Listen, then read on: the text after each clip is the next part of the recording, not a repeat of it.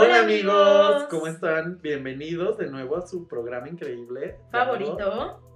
El, El lonche. Ay, no lo hicimos sincronizados, pero bueno. Otra vez, otra vez, una, dos, tres.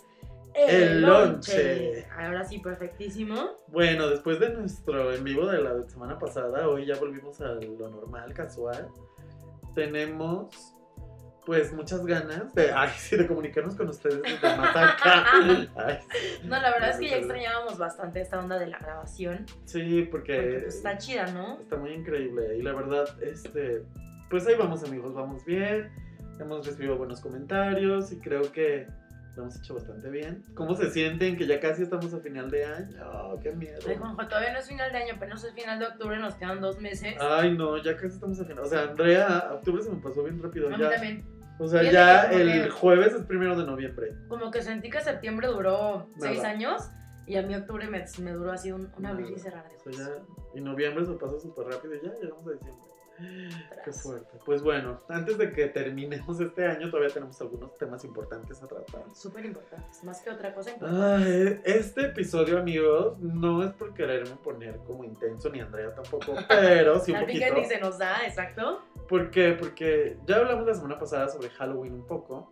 Que digo, no lo logramos hablar como quisiéramos porque aparte se nos cortó la transmisión en vivo. Ay, no, bueno. Pero- vida- Es que la semana pasada, como fue el episodio 13, Sí, yo creo que desde ahí ya sufrió de atentados, de atentados extranormales. extranormales y paranormales. Pero este, este episodio justo nos va a tocar en la semana de Día de Muertos. Entonces, Y como es Día de Va a salir de mi Muertos, cumpleaños. ajá. Y, y aparte como es Día de Muertos, queremos hablar sobre este tema que es tan fuerte que la mayoría de nosotros hemos pasado de alguna manera, directa, indirecta o de alguna manera. De alguna manera, o sea, sí. La verdad es que ya estamos en una edad en la que todos hemos vivido esto. ¿Qué es la muerte? La muerte. La pérdida de seres queridos, De seres cercanos. de seres cercanos, de esa familia, conocidos. amigos, conocidos, profesores, compañeros de escuela. de trabajo. Qué fuerte, ¿no? Es un tema bastante complicado porque cada uno de nosotros tomamos las pérdidas de maneras diferentes. Y sobre todo estas pérdidas tan fuertes, que son como la pérdida física, ¿no? Exactamente. Porque también cuando cortamos este, una Cuando relación, una relación o lo que sea, ajá, también es una pérdida. Pero es diferente porque, Sí. porque como quiera, o sea, pierdes a la persona, pero pues sabes que ahí está, ¿no?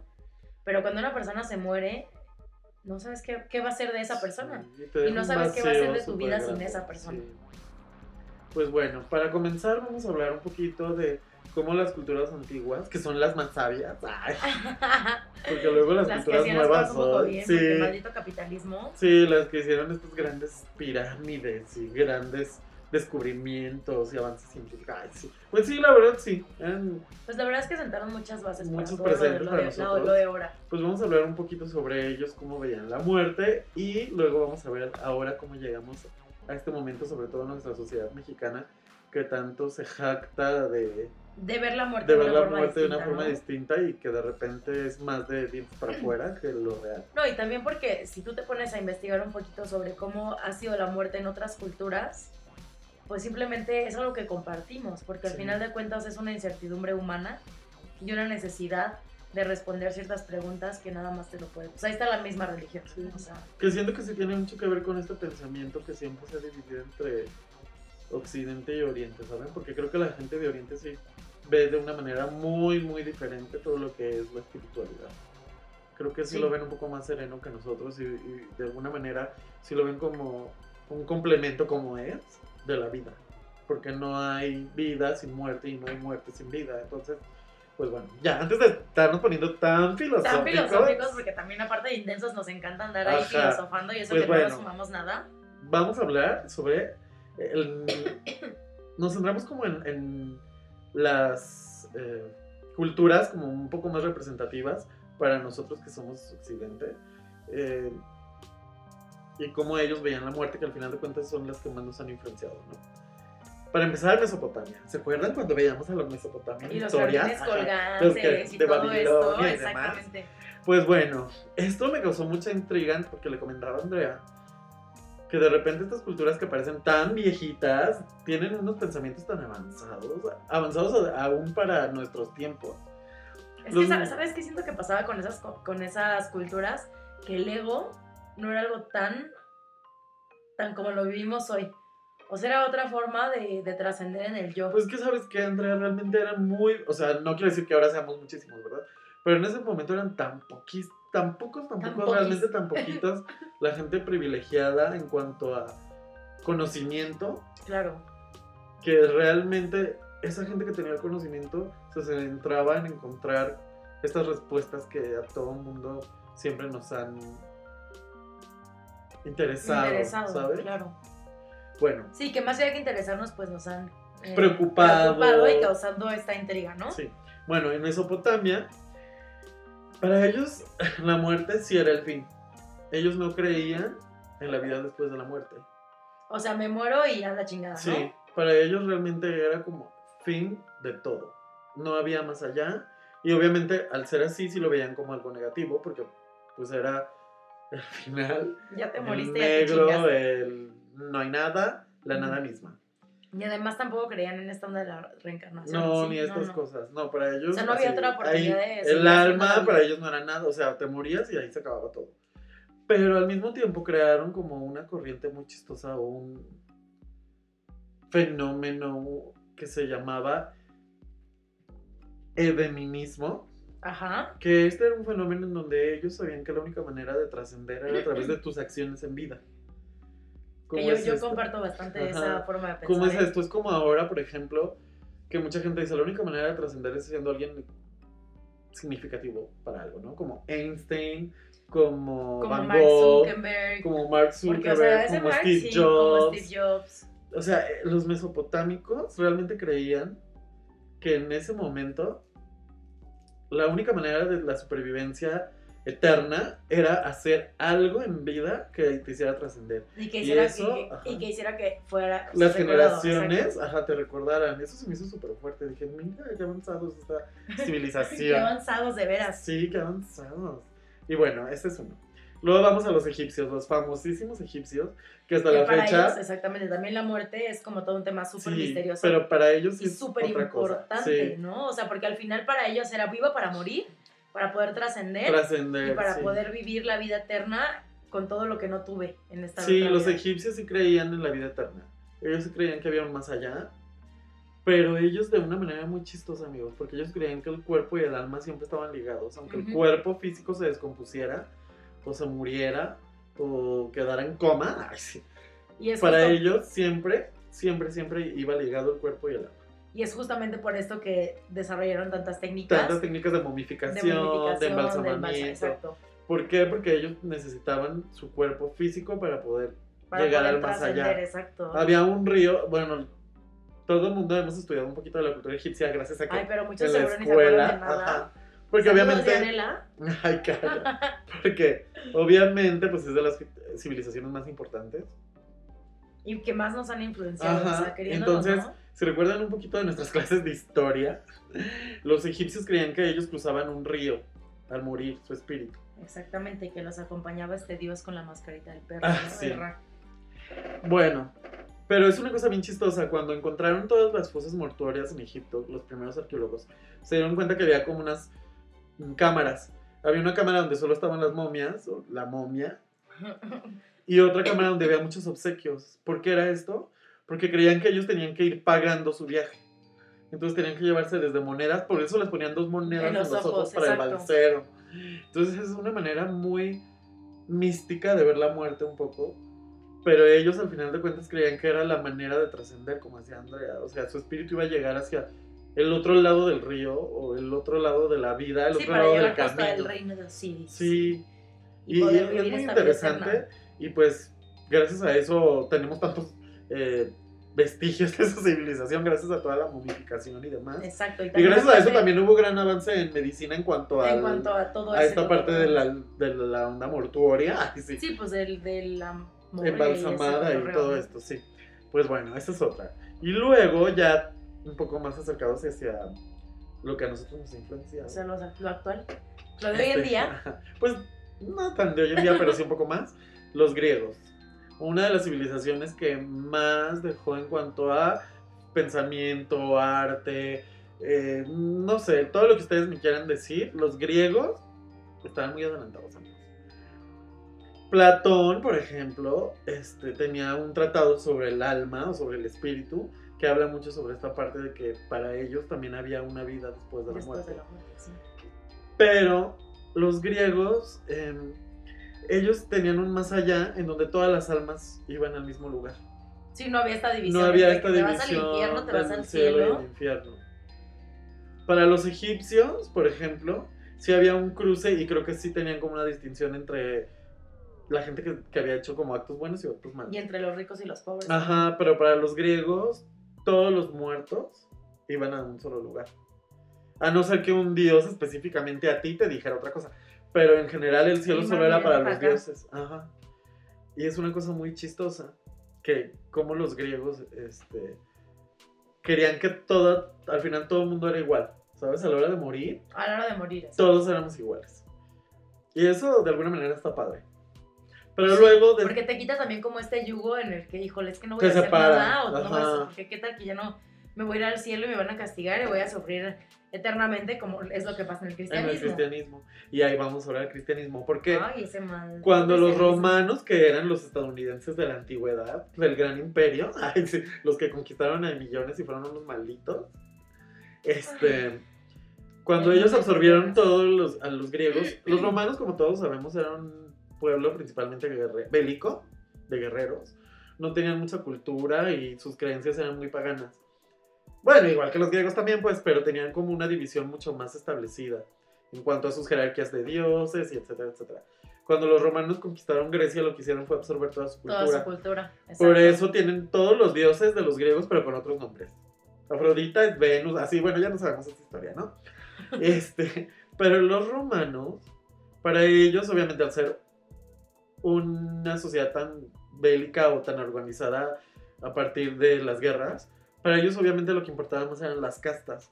Entonces, antes de que absorbieran toda la cultura griega, lo que para ellos lo que importaba era realmente el funeral. ¿Por qué? Porque así ellos Podían mostrar. podrían ¿no? mostrar que habían sido en vida. Toda esta Esto, opulencia, ajá. toda esta pobreza. Es decir, o sea, si eras muy rico, tu velorio era bueno, una cosa increíble, una fiesta del pueblo clásica, así acá ya.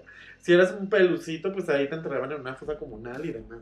Sí, ya no, no había O más, sea, más fiesta, más nada. que Para hacer, ellos ¿no? solamente importaba eso, qué triste, ¿no? Entonces, al momento de absorber la cultura griega, empezaron a tener como también esta división en cuanto a que había un inframundo, pero para ellos, como obviamente eran guerreros y querían ganar, sí, sí había un premio para quien hiciera las cosas bien. Entonces ellos crearon un cielo que eran los campos elíseos, que estaban junto al cielo de los dioses, donde los dioses escogían quién se iba para, para los campos elíseos, que se supone que eran guerreros muy valientes. O, Sí, o los que habían o- muerto durante la guerra. O sea, estos que, o que etcétera, realmente etcétera. habían hecho algo chingón para Ajá. merecer estar ahí estar con los ahí dioses. eh, con los dioses. Y bueno, al final de cuentas, los romanos fueron los que fundaron la iglesia cristiana, católica, este, Apostólica. y romana, obviamente. Entonces, pues por eso digo que son los que más han influenciado. Al final, ya después de Jesucristo, crearon toda esta división de, de, de niveles del infierno, del cielo, del purgatorio, que luego ya después la iglesia católica salió con que, ay, bueno, ya no existe el purgatorio.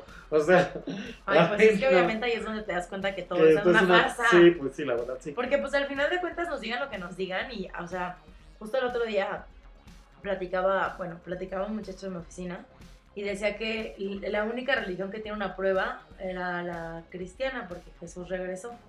Y él decía como muy seguro de que él había De regresado que de, la Jesús había muerte regresado de la muerte. y que entonces era por eso que era como los cristianos y los católicos nos decían que tenía que ser.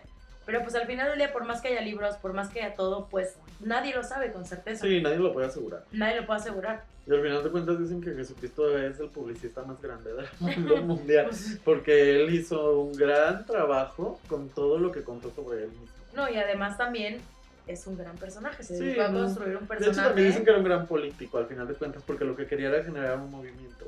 Jesús, Jesús era chido. O sea, la Sí, neta. o sea, sí. ese fue el primer hippie de la historia. Empezando Sí. por ahí. Amémonos todos y cochemos todos. Ay, sí. Y pues bueno, después de estos romanos, que, fu- que ellos fueron los que difundieron toda esta onda de catolicismo y cristianismo, ya en sus diferentes Porque luego la gente dice, pero ¿son cristianos o católicos? Decimos cristianos porque se basan en Jesucristo. Jesus no porque Christ. sean No los porque- típicos cristianos. ajá. Sino, sino porque, porque son religiones que se basan en después de Jesucristo. De ahí ya se ve que los eh, anglicanos, que los católicos, que los sabe qué, los de la última luz del mundo, no sé qué tontería, pero bueno, todos se basan en Jesucristo. Y luego cuando los españoles que venían evangelizados por los católicos de Roma, este, conquistaron Putos españoles, no es cierto, amigos. eh, América, eh, hubo una fusión, el llamado sincretismo, con todo lo que las, las culturas precolombinas tenían aquí en, en América Latina, bueno, en América. Pero lo que a nosotros nos concierne son los aztecas, que de ahí es de donde nace Aquí. nuestra increíble tradición, Tradición del Día de Muertos, exactamente. ellos obviamente eran, fíjense, esta es una mezcla bien chistosa, porque venimos hablando de las culturas que son como muy metafísicas, espirituales, etcétera, etcétera. Y luego venimos hablando de los romanos que eran un pueblo totalmente bélico. Los aztecas tenían como todo para ellos era una dualidad. Incluso en su constitución como sociedad también se dividían mucho en lo espiritual y lo bélico. O sea, eran un pueblo súper, súper bélico, pero también eran un pueblo que creía mucho en esta onda espiritual. Cada elemento tenía su dios. Incluso había muchos animales que eran tomados como parte de un dios. Sí, que al final de cuentas dentro de la sociedad, perdón, dentro de la sociedad los que eran más importantes eran esto de todos los sacerdotes y los Y los guerreros. entonces- entonces, eso habla Sí, muchísimo. es una sociedad que está muy dual. El, bue- el bien y el mal, el día y la noche, la lluvia, el desierto, era como todo iba en duplas. Y Hola, así crearon, ay, calla. Saludos, Jess. Ay, sí, así crearon ellos también su cosmogonía de qué Sí. era la vida después de la de muerte. la muerte. Y es aquí donde hablamos del famosísimo Mi Mictlán. clan, que es un lugar de nueve niveles. Ay, no, sí, bueno, yo creo que Se pasaron ahí, muchísimo, o sea, Dante. Alighieri se quedó pendejo Sí, después de saber que era el. Mictlán. Los aztecas creían que después de la muerte nosotros teníamos que vagar cuatro años por un lugar de nueve niveles y vencer obstáculos para llegar a liberar nuestra alma.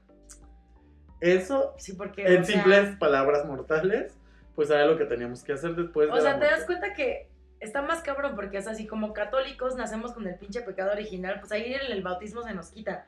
Pero, Pero como no. azteca y como perteneciente a esta religión, no importaba lo que hicieras y aunque fueras una pinche alma hermosa en la vida, porque de todas maneras tenías que vagar esos cuatro años y pasar los nueve ¿Nueve niveles del? Mictlán para poder liberar tu alma. Sí, está Qué chinga, no mames, o sea... no, Pero pues, razón también ellos tenían como, aparte otros, otras maneras de llegar a esa liberación. Obviamente estamos diciendo que era un, un pueblo también muy bélico. Los guerreros que morían en combate tenían su cielo. Sí, Las mujeres que morían dando a luz tenían, tenían su su cielo. cielo. Y curiosamente, amigos, las personas que morían con, por enfermedades relacionadas con el agua, que también para ellos el agua era, pues era lo que daba Sí, vida, el era es de parte las de la más vida. importantes para esta Que también tendría que ser para nosotros, ya hablaremos por favor. en unos momentos de lo que va a pasar aquí en, un- en esta semana, pero bueno. También había un cielo para la gente que moría por enfermedades del agua, es decir, cólera, lepra, etcétera, etcétera, que eran infecciones. El ¿no? dengue. el- Bueno, seguramente en ese el momento Zika. no existía el dengue y el Zika, pero seguramente también hubieran ido al cielo de Tlaloc. Era el cielo de Tlaloc. De hecho. Y pues bueno, a partir de esta mezcla que hubo con las creencias católicas y lo que ya había de los aztecas, se creó esta festividad del Día de Muertos. ¿Qué es esto? Cuando los espíritus, la noche en que los espíritus regresan del Mictlán a Ah, visitar a sus a seres sus queridos. seres queridos. ¿Por qué? Porque tenemos esta idea, tanto para los aztecas como para los católicos, de que hay vida después de la muerte. Y de que si eres una persona que obra bien en vida, Te va a ir bien. te va a ir bien del, del- del otro lado y puedes tener la capacidad de cuidar a tus seres en vida, venir a visitarlos, etcétera, etcétera, etcétera. Echarte tequilita con, con tus seres Sí, queridos. y la verdad es una tradición que a mí se me hace súper, súper A mí se me hace súper linda y la verdad es que, o sea, yo no sé si sí o si no, pero se me hace súper bonito esta onda porque es como un consuelo, ¿no? El decir como, bueno, que ya se murió, pero al final de cuentas va a volver este día tan especial, aunque sea a verme a ver cómo estoy, estar al pendiente y yo voy a sentir su alma cerca de mí. O sea, Sí. porque al final es eso, ¿no? Y justo por eso es que dentro de la dentro del altar o la ofrenda, como le quieran llamar, como le llamen en su En, su, estado. exacto. Pues es por eso que dices, ah, bueno, no, yo por ejemplo, a mi abuelita le encantaba echarse su tequila, echarse su whisky, su roncito, entonces pues yo le dejo, cuando algo al altar le pongo su vasito jaibolero para que, digamos así, venga simbólicamente y- ya venga, porque es algo que le gusta, le dejo su cigarrito, le dejo sus dulces, o sea, le dejo esas cosas que le Su gustaban. pozolito, lo que sea que le haya gustado a La nuestro fabada. difunto. Sí, claro, no voy a poner a hacer sea, no, No, que pues. Pero bueno, Pero- sí, exacto. Pues sí, a partir de aquí ya podemos entrar de lleno en nuestro tema que es la muerte. ¿Cómo lo enfrentamos como sociedad, como personas, como individuos, como familia incluso? Y cómo a veces a partir de una muerte pueden llegar disoluciones enteras de familias, de relaciones. O también, o también la, unirlas, ¿no? Y también O sea, unirlas, sí, Porque la mucho. realidad es que, o sea, no sé, siento que en el momento en el que se te va una persona, pues te empiezan a caer muchísimos veintes de Sí. absolutamente todo, Sí, sí, sí. ¿no? Entonces tú tienes que hacer las paces contigo, tienes que hacer las paces con esa persona, porque evidentemente no es como que todo el mundo esté bien con todo el mundo, Sí, y menos no. cuando somos adultos. ¿Sabes a mí algo que me molesta mucho, Andrea? Que cuando alguien se muere, inmediatamente se vuelven una persona santa. ¿Sabes? Sí pasa. O sea, todo el mundo solo recuerda la parte buena. Y al final de cuentas, la parte mala te hace el humano que eras en Sí, vida. o sea, pero yo creo que, o sea, que O sea, tener las dos partes, pues nadie es perfecto. Yo, pero yo creo que justo esta parte de hablar malas. de las cosas buenas pasa muchísimo durante los velorios y durante los funerales. No sé realmente cuál sea la diferencia entre uno y otro. Pero yo creo que pasa porque pues al final la familia está dolida. Y Sí, que quiere recordar la Lo familia. bonito. Lo bonito. No, está bien, o sea, está bien, pero a veces también me llega a molestar que, que se le quite todo lo que era, porque todo lo que es la persona en vida lo hace lo que era, ¿sabes? No, totalmente. O sea, yo, por ejemplo, me acuerdo muchísimo en el funeral de mi abuela. O sea, fue algo súper chistoso porque aparte, o sea, mi mamá esperaba con todo su ser que mi hermano y yo rezáramos y claro que mi hermano y yo no nos acordábamos ni de la de María. Y yo sí dije, como sabes que mi abuelita siempre fue una cabrona. O sea, era una gran mujer, pero ella siempre supo lo que quiso. Y no le importó para lo que tenía que hacer con tal de conseguir lo que tenía que Exactamente, ¿no? Y mi abuelita pues sí llegó a ser grosera, sí llegó a hacer ciertas cosas, pero pues eran parte de ella. Era parte de ella, eso es a lo que me Yo refiero. no puedo decir que ella fue una santa porque pues no lo fue. Era una cabrona con muchos huevos y es algo que se le admira. Pero obviamente también por esas actitudes tuvo unas ciertas consecuencias, Sí, también. ¿no? Mira, yo te puedo decir que creo que la muerte es la cosa más fuerte que podemos vivir en vida, la muerte de un ser querido. Cuando mi papá falleció, te lo juro que yo, los primeros minutos cuando me dijeron, no, pues ya falleció, todo se empezó a volver, o sea, de verdad, créanme personas que nunca han pasado, amigos que no han pasado por esto y que espero que lo pasen lo más lo lejano, más lejano posible. posible, la verdad, sí es algo que no le deseo a nadie. Pero de verdad los primeros minutos, aunque suene bien clichesoso, te sientes como en una película lenta. Todo empieza a pasar tan lento, es como si, no sé, es un sentimiento que no puedo Porque ni estás en una describir. situación en la Estás que no estás shock, listo y nunca sí. vas a estar listo, pero Nunca sin estar embargo listos para la muerte. tienes que jamás. estar al pedo porque es algo que tienes que resolver. Sí. O sea, sí, no, no, no, es una cosa terrible. Ay, no, aparte, amigos, de verdad, o sea, volvemos a nuestro tema millennial de todos los episodios desde que empezamos. El prepararnos para el futuro. De verdad es una cosa súper fuerte que aún cuando tengas, este... Bueno, Andrea va a comerse una deliciosa paleta porque está un poco mala de la garganta. Pero es una cosa súper fuerte que cuando estás pasando por los momentos más dolorosos de tu vida, todavía no tienes que preocupar por papeleos, por dinero y por ver que las cosas se hagan como se tienen que hacer. ¿Por dónde chingados va a ser el velorio? Ajá, eso de verdad son cosas súper O fuertes. sea, por eso, amigos, de verdad, el seguro de funerario sí es un must. Sí, comprarse tu todo tu Sí. velorio antes de morir. O sea, Porque además tu- de todo es una acción súper libre de egoísmo. Sí. Es decir, como sabes que, ok, si el día de mañana a mí me pasa algo, madera, mi mamá va a estar bien, mi papá va a estar bien, mi hermano va a estar bien. Van a poder sufrir en lugar de estarse preocupando, o sea, van a vivir poder su dolor. disfrutar su duelo, porque Ujú. al final un velorio no es una fiesta para el muerto, es una fiesta y es un proceso para que los seres queridos asimilen que esa Sí, persona ya no va a Dejen ir a la persona. Exactamente. Y la verdad, qué bueno que usaste esa palabra, que la hayas este, usado, disfrutar tu duelo. Creo que de repente los mexicanos, a pesar de que hablamos mucho de que nos burlamos de la muerte, de verdad no lo hacemos amigos. No estamos, obviamente nunca vamos a estar preparados para perder a las personas que queremos. Pero creo que ya cuando estamos en ese momento sí tenemos que aprender a vivir ese duelo. A decir, bueno, Es ¿sabes qué? Me quedo con lo que aprendí, bueno o malo de ti. Pero me quedo con eso porque al final de cuentas tú formaste parte de mi vida. Bueno, en el caso de, tu, de tus padres, por ejemplo, ellos te dieron la vida. Este, O de tus amigos. de o tus tíos, amigos o que sea, ellos formaron parte De de, una tu persona vida. que fue Sí, que para alguien que ¿no? formó parte de tu vida y decir gracias por todo lo que me dejaste. Y de verdad vivirlo, porque luego, cuando uno se hace el valiente, ay no, este, estoy bien, todo bien, no se preocupen, con los años salen todas esas heridas. ¿Sabes que uno algo que se me guarda. hace a mí súper feo? O sea, yo hace poquito falleció el papá de una prima y estaban ahí mis sobrinos, mis sobrinos son chiquitos. Y entonces les decían, es que no llores, es que tu abuelito ya está en un mejor lugar, es que esto, es que lo otro. Yo creo que No, lo peor que te llorar, pueden sí, decir, no. independientemente de la edad que tengas, es que no llores, que no Sí, saques no. ese sentimiento que tú tienes porque es tu momento de duelo. Tenemos que aprender a, a- así como disfrutamos la vida, Tenemos, tenemos que disfrutar la muerte. o sí, de alguna, Porque de sí, sí, hay que disfrutarla. sí. ¿Por qué? Porque al final de cuentas es, es el final de un camino de una persona que querías. A veces es como decir, bueno, ya, Y y- y ya dejaste que- tu legado en este mundo. Y creo que en esta vida es lo único que tenemos seguro. Sí, que obviamente. nos vamos a que morir. nos vamos a morir. Entonces, Y ¿por aunque lo no? tenemos súper seguro, la mayoría le tenemos un miedo terrible. Bueno, la verdad es que yo me he puesto a pensar y no le tengo tanto miedo a No morir. le tengo miedo a la muerte. Creo que tengo más miedo a no haber logrado muchas cosas antes de morir. Creo que eso le tengo más miedo que a la muerte en sí. Porque dices, pues ya si me muero, ¿ya qué? Pues ya. Sí, ya, Ahora sí ya, ya vale. Yo sí me muero, amigo, hagan una pedota. O sea, pero lloren, hagan lo que quieran, pero sí. No, pero sí, amigos. O sea, cualquiera que haya pasado ya por pérdidas muy fuertes, me, me dará la razón, la verdad. Tenemos que aprender a vivir ese duelo. Porque yo conozco mucha gente cercana a mí Yo me incluyo dentro de eso. ah, que luego, por tratar de sacar a, a toda la familia adelante, o en mi caso, por ejemplo, a mi mamá que de verdad estaba muriéndose el día que mi papá se murió, que yo dije, bueno, mi mamá se va a ir detrás de él.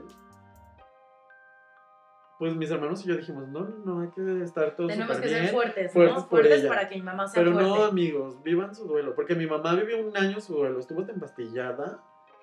Pero después de eso, ha estado muy bien. ¿Por qué? Porque vivió, vivió ese momento que tenía que vivir. Sacó, a lo mejor a ella le duró muchísimo. Pues sí, era su marido, era la persona con la que ya había pensado hacer toda su vida, ya tenía su vida hecha. Y la verdad se querían mucho. Entonces, digo, la comprendo. Y qué bueno que lo vivió, así haya durado un año.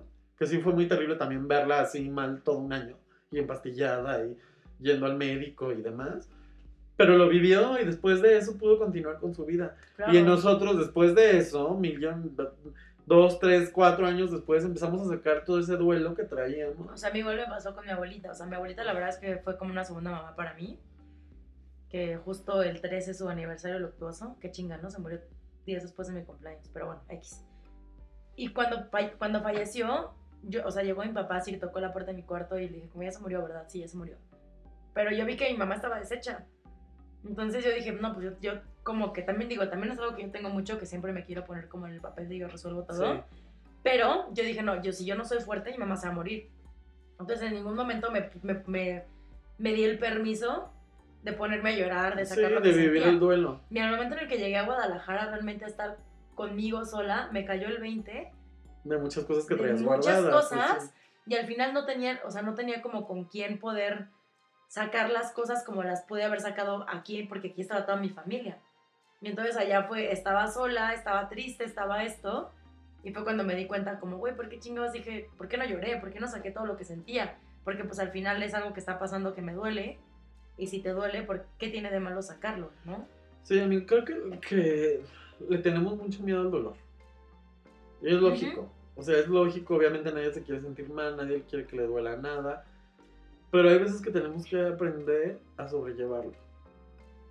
¿Por qué? Porque como todas estas culturas antiguas lo sabían muy sabiamente, la muy muerte sabiamente. es parte de la vida y el dolor también es parte de la vida. Y si no aprendemos- feliz. Sí, no, al final de cuentas, si no aprendemos a valorar cada momento como se debe, no vamos a aprender a vivir jamás. Exactamente. Es, es un tema muy complicado, la verdad. Cada quien ve este aspecto de la vida muy diferente. Hay personas que para ellos sí es como súper intocable el tema, no quieren hablar de la muerte. Hay gente que incluso les preguntas, ¿qué harías? Digo, no está padre tampoco preguntarlo, pero hay, hay veces que salen en la plática así de, imagínate que se te mueran tus papás o cosas así, la gente, no, No, no. no, no no, no, quiero me cierro, ¿no?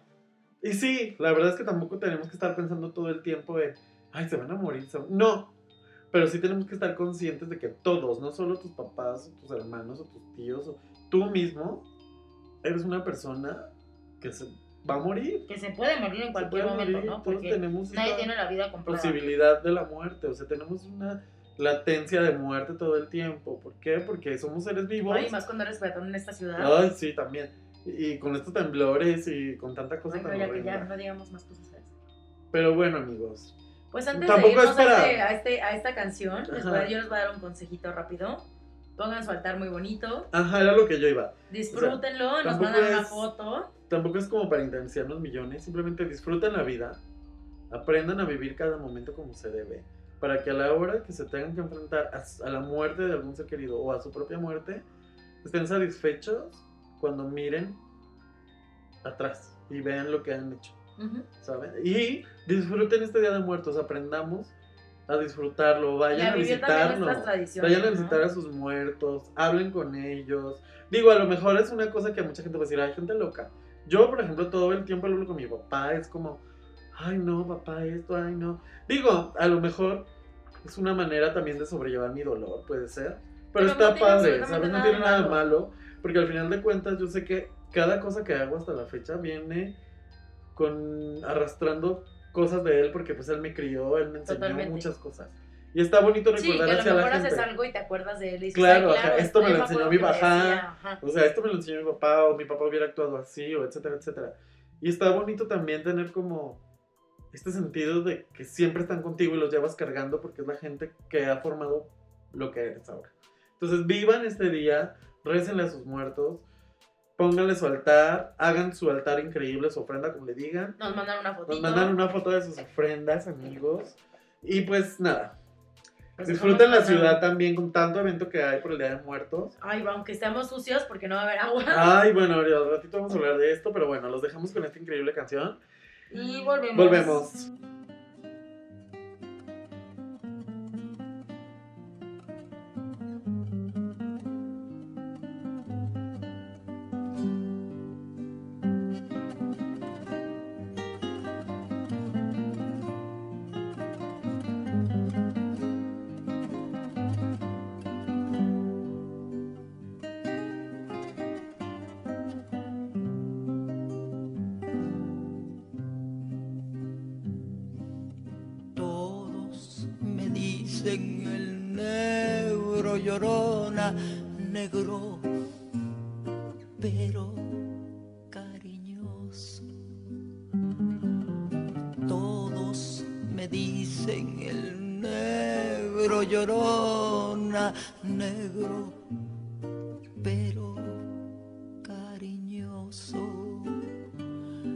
Yo soy como el chile verde llorona picante, pero sabroso.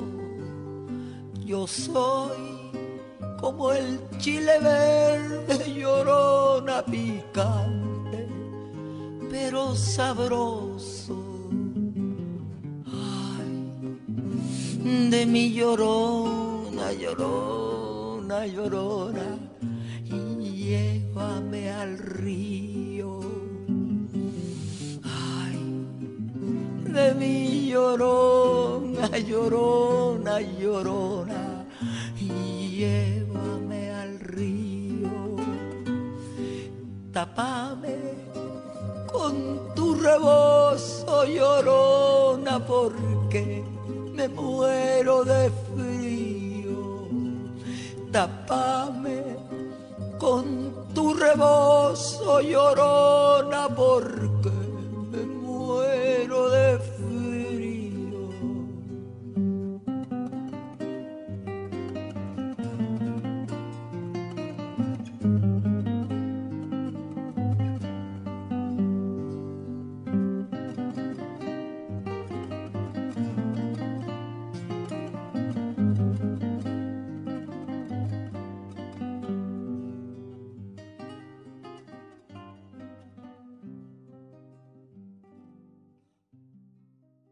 Bueno, amigos, regresamos de esta canción muy ad hoc con nuestro tema de hoy. Es lo La increíble Llorona. y fabulosa Interpretada por Chabela Vargas. esta increíble mujer mexicana, Costarricense. porque bueno, ella decía sí. que era mexicana. porque Aunque los- hubiera nacido en otro país. Porque los mexicanos hacemos donde se nos da la chingada gana, es, así mero decía ella. Y pues qué voz, ¿no? O sea, la verdad, qué voz. Qué sentimiento. qué sentimiento. Y qué historia de vida también. Luego ya haremos un especial de Chabela Vargas. Con mi Chabela para llorar, pero lo, Sí, lo vamos a tener que con unos mezcales o algo. Sí, la verdad sí. Porque si no, voy a llorar. Porque Chabela es muy increíble.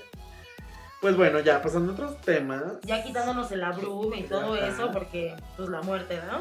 Vamos a nuestra sección de ¡Chismes! chismes. Uh, aplaudan todos. Bueno, a ver, Andrea, ¿qué chismes tienes? Porque esta semana yo no tengo tantos chismes. Ay, pues miren, yo sí traigo como varios chismes. Y pues miren, el primero que les tengo es que ya andan dudando de la sexualidad de la Kendall Jenner. Esta familia me tiene harto. todo. A mí la verdad es que pues me da lo mismo, pero se me hace muy chistoso porque sí es cierto, o sea, la, la Kendall, que es la, la que es la modelo, es como la única de las, de las Kardashians que nunca está exhibiendo su vida personal. O sea, si bien está en boca de todos Sí. porque anda muy famosilla y porque la verdad es buena en lo que hace, Sí, pero no, es la única que no se ha embarazado o tenido mil amoríos con mil Ajá, y únicamente para dar la nota, ¿no? Entonces, ya en las redes sociales había habido mucho chisme sobre qué le gustaba, si le gustaba la pochilla, ¿no es cierto? Si le, gustaba, le gustaban las Sobre niñas, las mujeres o los pues. hombres, exactamente, ¿no? Yo en vulgar, perdón. Su orientación sexual. Entonces, en una entrevista con Vogue, pues le empezaron a preguntar, oye, Kendall, ¿qué pedo, no? Porque pues ya la habían visto como flirteando con la cara de Levine, este, con esta, una de las Hadid, como que... Subía- no, con la otra, con la hermana. Con Ay, la con la Donna. que era novia de, de Weekend. Como que de Ay, repente no, unos videos pues acá muy, pues muy extraños, ¿no? O sea, como muy cariñosos de, ay, te agarro la pierna, no sé qué. Y bueno, whatever, ¿no? O sea, cosas que también pues se dan entre amigas y entre amigos sin que tenga que haber una atracción sexual. Luego más entre niñas, luego las niñas se toquetean Ajá, mucho. luego las mujeres somos medio lenchas sin, sin serlo, o sea, porque Sí. es como un cotorreo, ¿no? Y pues lo que le dijo a Vogue fue nada más así como, pues mira, yo hasta ahora creo que no tengo ningún pelo de gay en mi cuerpo, pero pues quién sabe. Pero uno nunca sabe. La vida nunca sabe, ya Dios dirá, entonces pues también eso da pie a que la gente siga diciendo. Pues, Creo que ¿qué también lo hace no? para generar más polémica. Obviamente sabe, viene de la familia que se sabe vender más del mundo mundial. No Entonces, obviamente sabe es que que esa, esa señora Cualquier declaración que haga que sea como muy ambigua va a generar un gran escándalo. Y pues bueno, amigo, ¿tú qué chisme nos tienes esta semana? Ay, amigos, pues yo les tengo un, un chisme súper fuerte. Ya ven que la semana pasada hablamos sobre esta caravana migrante que llegó a Ay, sí, México sí, sí. por nuestra frontera sur. Pues bueno, como ya lo habían anunciado, hay una segunda caravana migrante que ya llegó. Ajá. A esos aún no, esos no han podido pasar, porque ahora sí doblaron la seguridad en la frontera. Pero pues obviamente también ya se armó ahí el merquetengue, porque pues es muchísima gente y todos quieren atravesar la frontera. Están tratando de ser lo más civilizados posibles, porque pues obviamente ahorita el gobierno mexicano sabe que estamos en el ojo mundial de cómo se están tratando y sobre todo siendo nosotros el principal objeto de agresiones por parte de Estados Unidos hacia nuestros migrantes. Entonces no podemos como hacer exactamente Tenemos- lo mismo Tenemos que que tomar una nos postura hace. mucho más inteligente. Ajá. Mira, yo como lo decía la vez pasada, o sea, al final de cuentas, yo creo que esta gente no debería venir como migrante. Esta gente debería venir en calidad de refugiados porque no se están viniendo de sus casas porque quieren. O sea, el hecho de decir, ¿sabes qué? Voy a meter en una mochila todo lo que me quepa y chingue su madre, voy a caminar miles y De miles y miles de kilómetros. kilómetros arri- arriesgando mi vida porque prefiero morirme en el intento Que que quedarme aquí. aquí. donde hay violencia, donde no hay oportunidades, donde no tengo que comer, donde me van a matar, me van a violar, etc, etc, etc. Y donde toda su toda su posibilidad de crecer es a través del narco y de crimen organizado. Entonces, pues te está, te está diciendo que es un movimiento importante de gente, como todos los que ha habido a lo largo de la historia, Ay, ya sé. donde deberían de tomarse otras cartas en el asunto y siempre tratándolo de verte de la manera más humana posible. Y yo creo también que ya es un tema mm, eh, a nivel Latinoamérica, ¿sabes? Creo que debería de haber una comisión o algo que hablara sobre esta problemática que ya tiene años y que ha Y sido que educar a la gente al muy respecto. tapada. Porque, porque si bien nosotros nos quejamos muchísimo de cómo nos ha tratado Trump, también hay muchísimo, muchísimo hijo de la chingada. Y perdónenme Sí. los, que, los que creen de esa manera, Pero hay muchísimo que dice, ay, pinches prietos, pinches rateros, pinches violadores, que se regresen a su puto país de mierda y que traten de Sí, hacer las cosas lo que allá. decíamos la vez pasada, ¿no? O sea, ¿por qué cuando vienen argentinos o cuando vienen europeos no decimos lo mismo? Ah, pero viene gente que se ve claramente latina y ay, no, no, no, qué horror, seguro nos van a robar. O sea, Exactamente. Pues la verdad es que, o sea, si ustedes se sienten con las ganas de ayudar, hay muchísimos lugares que están recibiendo eh, donativo en especies y en dinero para poder ayudar a estos migrantes. incluso estaba leyendo en la semana que ya ha habido varias empresas que ofrecen empleos a los migrantes. Ah, empresas cementeras. eh, ya Sí, ves que AMLO había dicho que les, les iba a dar Y porque al trabajo final de en cuentas, la o sea, construcción del tren este de Al Maya, final de cuentas. ¿sabes también qué pasa? Si, si yo sé que sí o sí van a pasar miles y miles de migrantes a través de mi país y sé que a lo mejor mi país se va a convertir en un país de destino, porque muchos no van a llegar, ¿qué hago? Pues les doy trabajo, les doy seguridad social. ¿Y eso qué quiere decir? Que yo voy a saber exactamente Sí. qué, quién, cuándo y cómo van a estar Sí, va a tener más personas. controlado el asunto. De hecho, ya empezaron a repartir CURPS para estos eh, migrantes centroamericanos. Pues esperemos que todo se resuelva de la mejor manera, que seamos un pueblo realmente cálido, honesto. Como siempre lo hemos sido. Veamos que lo que estamos haciendo ahorita nosotros es lo que nos han hecho toda la vida, ¿no? Entonces, no repitamos patrones ridículos y no nos creamos superiores, porque no lo somos de ninguna manera. De ninguna forma. O sea, nosotros también tenemos nuestros problemas, solo porque somos un país que está pegadísimo a Estados Unidos y tenemos una influencia increíblemente fuerte de todo su consumismo, no quiere decir que por el hecho de que queremos comprar todo seamos millonarios. Exactamente, no. amigos. No porque le debamos miles y miles a la Amex, a la de Palacio o a la Bancomer, Ajá. quiere decir que realmente somos diferentes, ¿no? No, verdad es que Entonces, no. y pues bueno, hablando de estos chismes, que más que chismes son noticias muy tristes, pues resulta que el presidente electo de Brasil, Jair Bolsonaro, sí, yo hace rato le quería decir Bolson, Bolson. Como, como en el Señor de los Anillos, pero, pues, O como Frodo Bolson. Sí. Pues resulta que este, este personaje llamado Jair Bolson, que como les decía es el presidente electo de Brasil, ha dado muchísimo de qué hablar porque ese güey es abiertamente racista, homófobo. Y él dice, ¿sabes qué? O sea, si a mí no me gusta cómo es este güey, pinche pena de muerte y me vale mal. Entonces, amigos, estamos regresando o sea, a al final de cosas que cuentas, creíamos que ya habíamos que superado ya habíamos superado, sociedad. exactamente. Qué. Entonces, ¿qué pasa? O sea, y si das cuenta es una tendencia mundial. Gana Trump en Estados Unidos, que es como, como un estandarte de intolerancia, sí, de ultraderecha. de ultraderecha, y entonces todos los países latinoamericanos que hemos estado luchando tantos años por nuestros derechos vienen a representar, a dejar que los represente un personaje como este. Está súper fuerte y aparte de la nación más poderosa del mundo. O sea, qué nos podemos esperar. Y pues a ver cómo nos toca con Brasil, porque sí. la realidad es que, o sea, Brasil, Bra- Brasil, eh, Brasil es un estandarte también de liberalismo, de aceptación, de... No, al menos eso parecía. Al menos eso ¿Te parece. acuerdas que ya habíamos hablado justo en uno de nuestros episodios de cómo supuestamente eh, Brasil es un país súper abierto y es uno de los últimos países que abolió la esclavitud y es un país que más del 50% de su población es negra y son súper racistas, o sea, siempre han tenido también sus contrastes de doble moralidad, como la mayoría de los pueblos latinoamericanos. Pero Mm, no yo creí que una llegaran a tanto, eso, ¿sabes? eh, pero la verdad es que, o sea, me parece ridículo que siendo el 2018 y que habiendo pasado por todo lo que hemos pasado, estamos volvamos- repitiendo las cosas. sí, volvamos no, a repetir patrones donde vamos a limitar a la gente, donde vamos a permitir que la gente que piensa diferente a nosotros sea excluida y sea vulnerada con sus derechos. No, esto no es posible, amigos, la verdad. Hay algo en nuestro pensamiento de estas nuevas generaciones que está yéndose a la coladera. Estamos haciendo algo mal y no sé qué es. Necesitamos ponernos a empatizar más con las personas Justo esa es la palabra, la empatía, ¿eh? O sea, y a darnos cuenta que cada uno como individuo vale por el hecho de ser humano, independientemente de todas las diferencias que puedan tener. Y pues bueno, amigos, pasando a otro... Ay, qué fuerte. Bueno, ahora vamos a tener unas rápidas noticias. Ay, sí, bueno, comunicados, los comunicados de la semana. Comunicados de la semana. Número uno, amigos de la CDMX, pues esta semana viene nuestro corte maldito de Nuestro agua. megacorte de agua donde Megacorte todos vamos a de ver agua. feo, ¿no? En la delegación Cuauhtémoc, en la delegación La- más bien, Magdalena Contreras. to- casi todas las delegaciones de la. CDMX van a estar con corte, ya sea total o parcial, del Parcial. agua. salgo a la Gustavo Madero y no me acuerdo qué otra.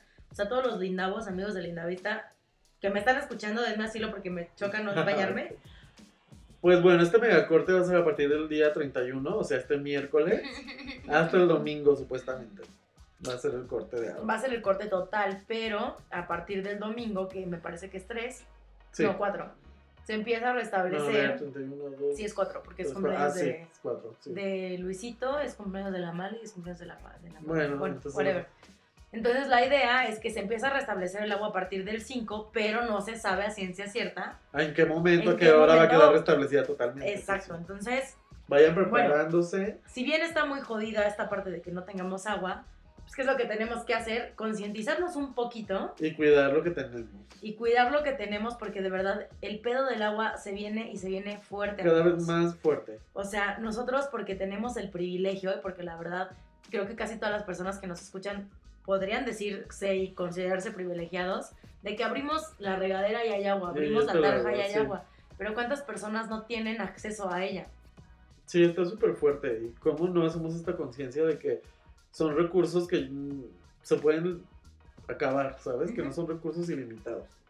Entonces hay que ser más conscientes de no gastar millones de agua cuando te bañas, no gastar millones de agua cuando lavas tu coche, al regar O las sea, plantas. incluso, incluso aunque, aunque pueda sonar antihigiénico, güey, si solo fuiste a hacer pipí, no le jales luego, luego, o sea, porque al final una descarga de inodoro son chingos de litros que se van. O hagan esta famosa técnica de ponerle botes adentro al, al tanque del agua tanque para del que se agua. llene menos. Entonces así no desperdicias tanta agua cuando vas y la bajas al baño. Exacto. O usar- O, usar estos retretes que tienen los dos botoncitos que son ahorradores, ubicar todas las fugas de agua, porque justo estaba, estaba Ay, viendo, también luego tenemos un montón de fugas de justo agua estaba viendo que ¿cuánto porcentaje de agua potable crees que se desperdicia ¿Por las al fugas? año por, en fugas? Hay millones. Aproximadamente 40-45% de agua potable al año Ay, es desperdiciada en la Ciudad de México por fugas. Y eso solo en la Ciudad de México, imagínense en toda la República. Exactamente. Entonces, chavos, hagamos la conciencia, hagamos, este, o sea, sí está jodido, pero tratemos de, de realmente ver que esto es una situación que puede pasar. Ay, sí, y No, y sobre que- todo prepárense para esta semana. Exacto.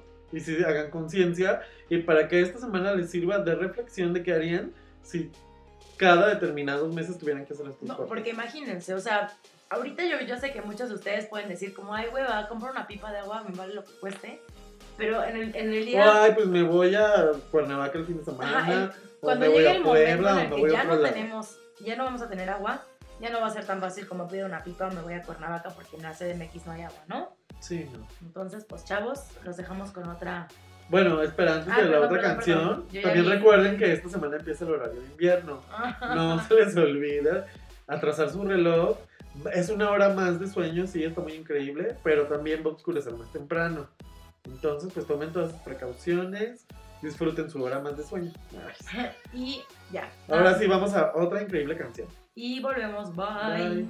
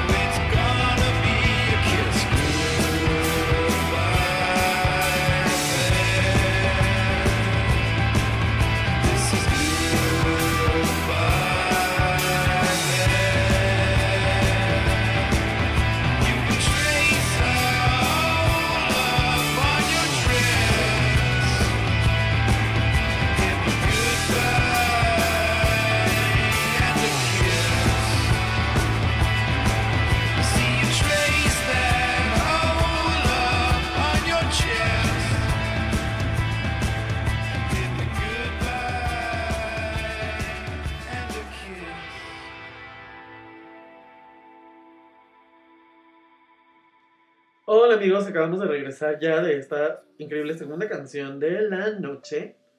Y bueno, vamos a empezar con esta canción con nuestra sección de Reco.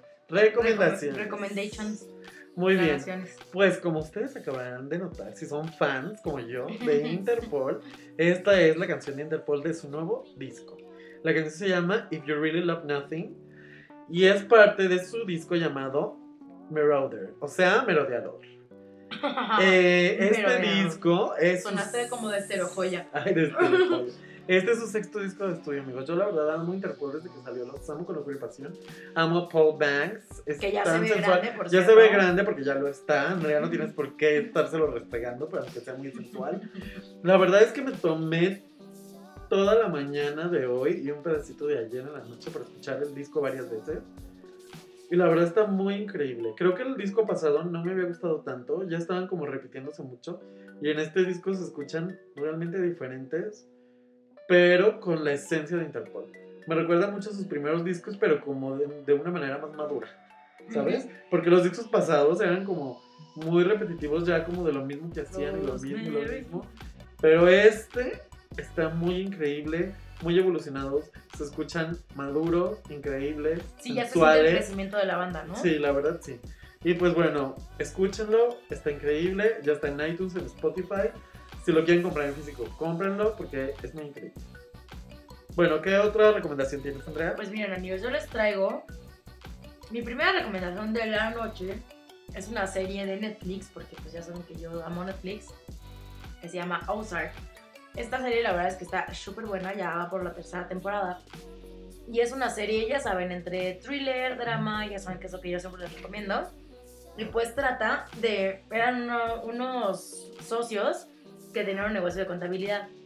Y entonces tras uno de los socios le llevaba la contabilidad a un arquillo, por así ah, decirlo. ya sí, se tuvieron que ir. Ay, ya Mm. recuerdo. Y pues tras que, a ver, para empezar, si estás trabajando con un arco, ¿a quién chingado se le puede hacer una tranza?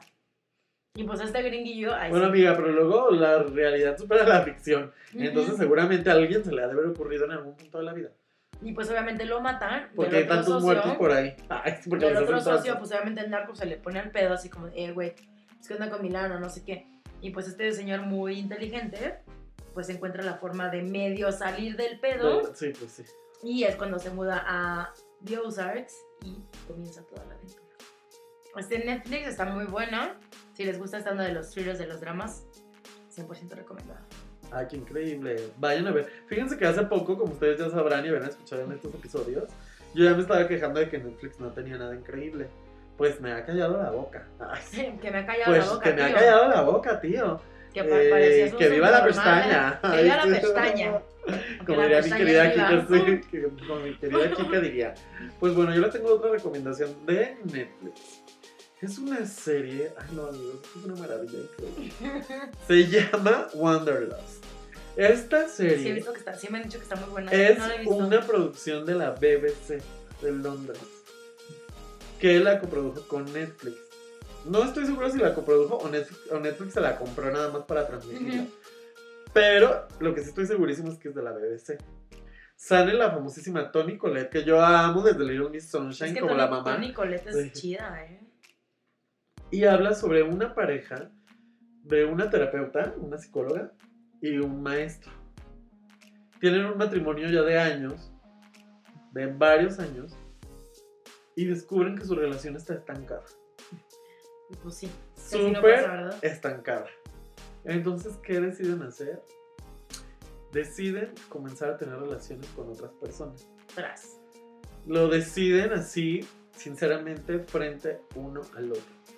Esta serie nos enfrenta muchísimo a todos los estigmas y todas las...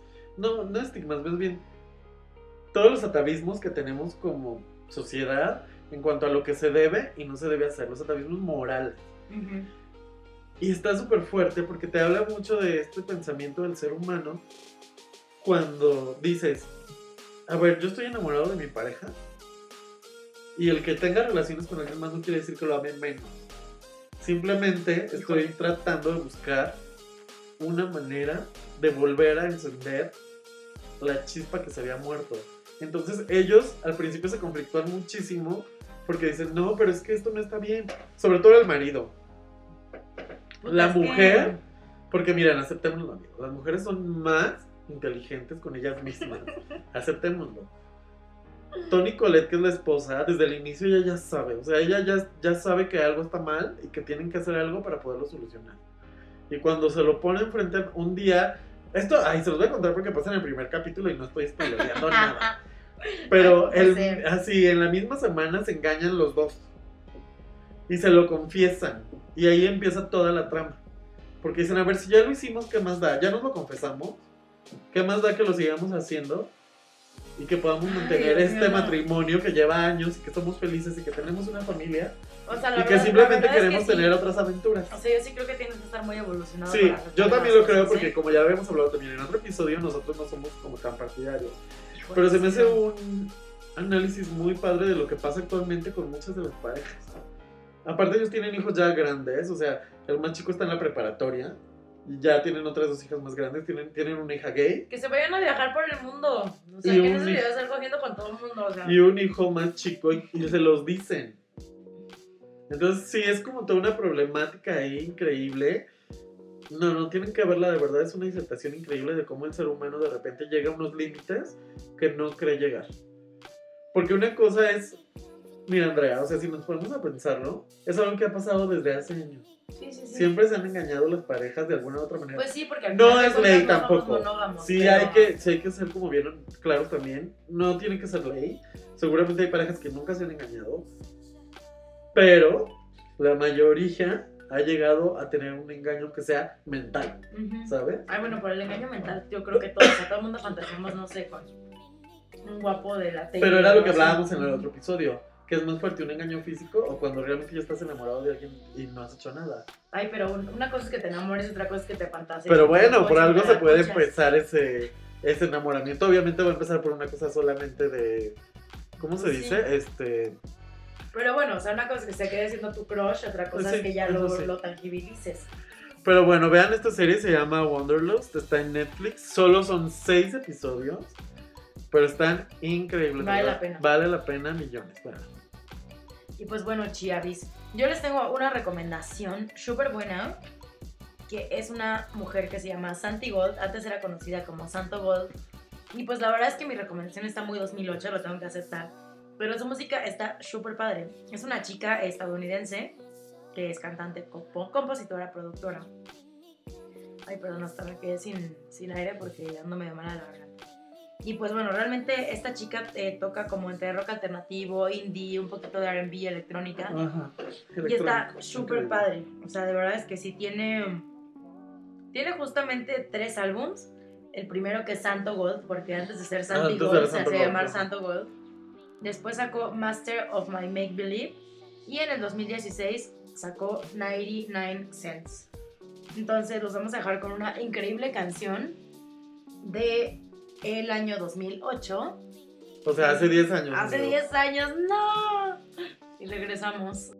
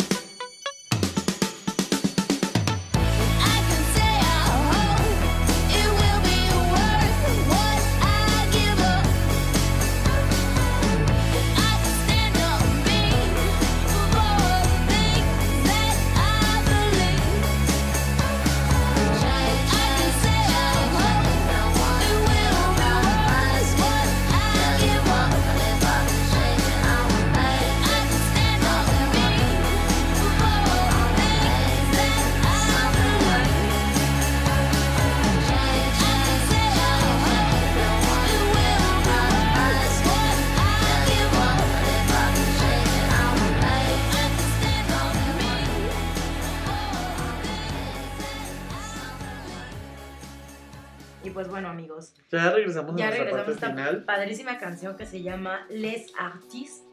Ay, ay, yo muy, Ay. muy internacional. No, pues Les Artistes, ¿no? Ahí en español. Muy increíble, la verdad, esta es de mis artistas preferidas de la universidad. Sí, La a mí me recuerda mucho a la prepa. Porque pues soy más joven, no me Y justo hablando de que estos son 10 años, ay amigos, este, es- este mes de verdad han pasado unas cosas tan terribles que me han dado Ya darme somos unos cuenta de que soy un viejecitos. viejecito. Se cumplieron 20 años de lanzamiento de Baby One More Time de Britney Spears. 20 Oh, baby, años. baby. 16 años de lanzamiento del disco de Cristina Aguilera Strip. O sea, no, de verdad no puedo con tanta vejez en mi vida. Ay, cada vez más cerca de la muerte. Ay. Ay, maldita juventud, ¿dónde te fuiste? Pues bueno, ya solo para terminar les voy a comentar que ya vi Sabrina. El gran, el gran, gran regreso de Sabrina. Las aventuras de Sabrina. The Chilling Adventures. The of Chilling Sabrina. Adventures of Sabrina. que Son la parte oscura. Me encantó, me encantó el póster de, de Sabrina. Ah, de Sabrina, pero Sabrina chichona. Pues bueno, como era una cosa muy esperada, decidí verla para hablarles un poco de... Ay amigos, pues ¿qué les digo? No es mala, la serie no es mala, pero es una serie muy teen.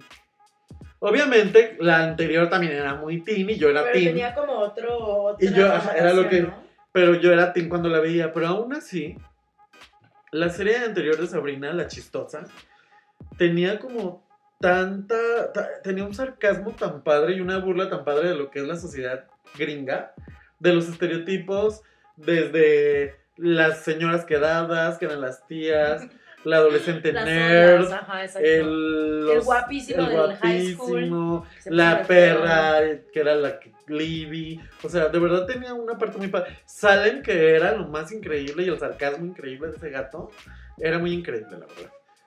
Creo que esta serie al- a los adolescentes de hoy en día les va a encantar la nueva versión. Sí, Pero, va- sí va a ser un cambio en la generación en cuanto a series, yo creo que pero a nosotros que ya estamos un poco más grandes nos parecerá, bueno, a mí me pareció como un bla, ¿sabes? No me molestó, Sí, o sea, como que está entretenida, pero no sé, Ajá, es "Ah, no mames, qué entretenida, pero no es mí". una serie que diga yo, "Ay, wow". Lo único que sí me gustó es que como la, es la parte oscura, sí trataron toda esta parte en donde la brujería tiene, está Witchcraft. ligada a el diablo. Tras. Entonces, obviamente Sabrina tiene que hablar con el señor oscuro, tiene que firmar el libro de las brujas, o sea, esa parte está padre porque está como un poquito más basada en lo que realmente supuestamente era la brujería, para los años de la brujería. Pues véanla, la verdad sí la recomiendo. Tampoco es como una serie de estas que van a ver para dominguear un ratito, para estar ahí jangueando en su cama. Está entretenida, pero nada fuera del otro mundo. Y pues bueno, amigos, ya, ya, ya nos andamos Ya nos despide, extendimos despide, pero de todas maneras, Pero bueno, yo quiero dar otra última recomendación porque de verdad es que creo que vale muchísimo la pena. Y es que hablando de brujas, yo les quiero recomendar esta película que se llama The Witch.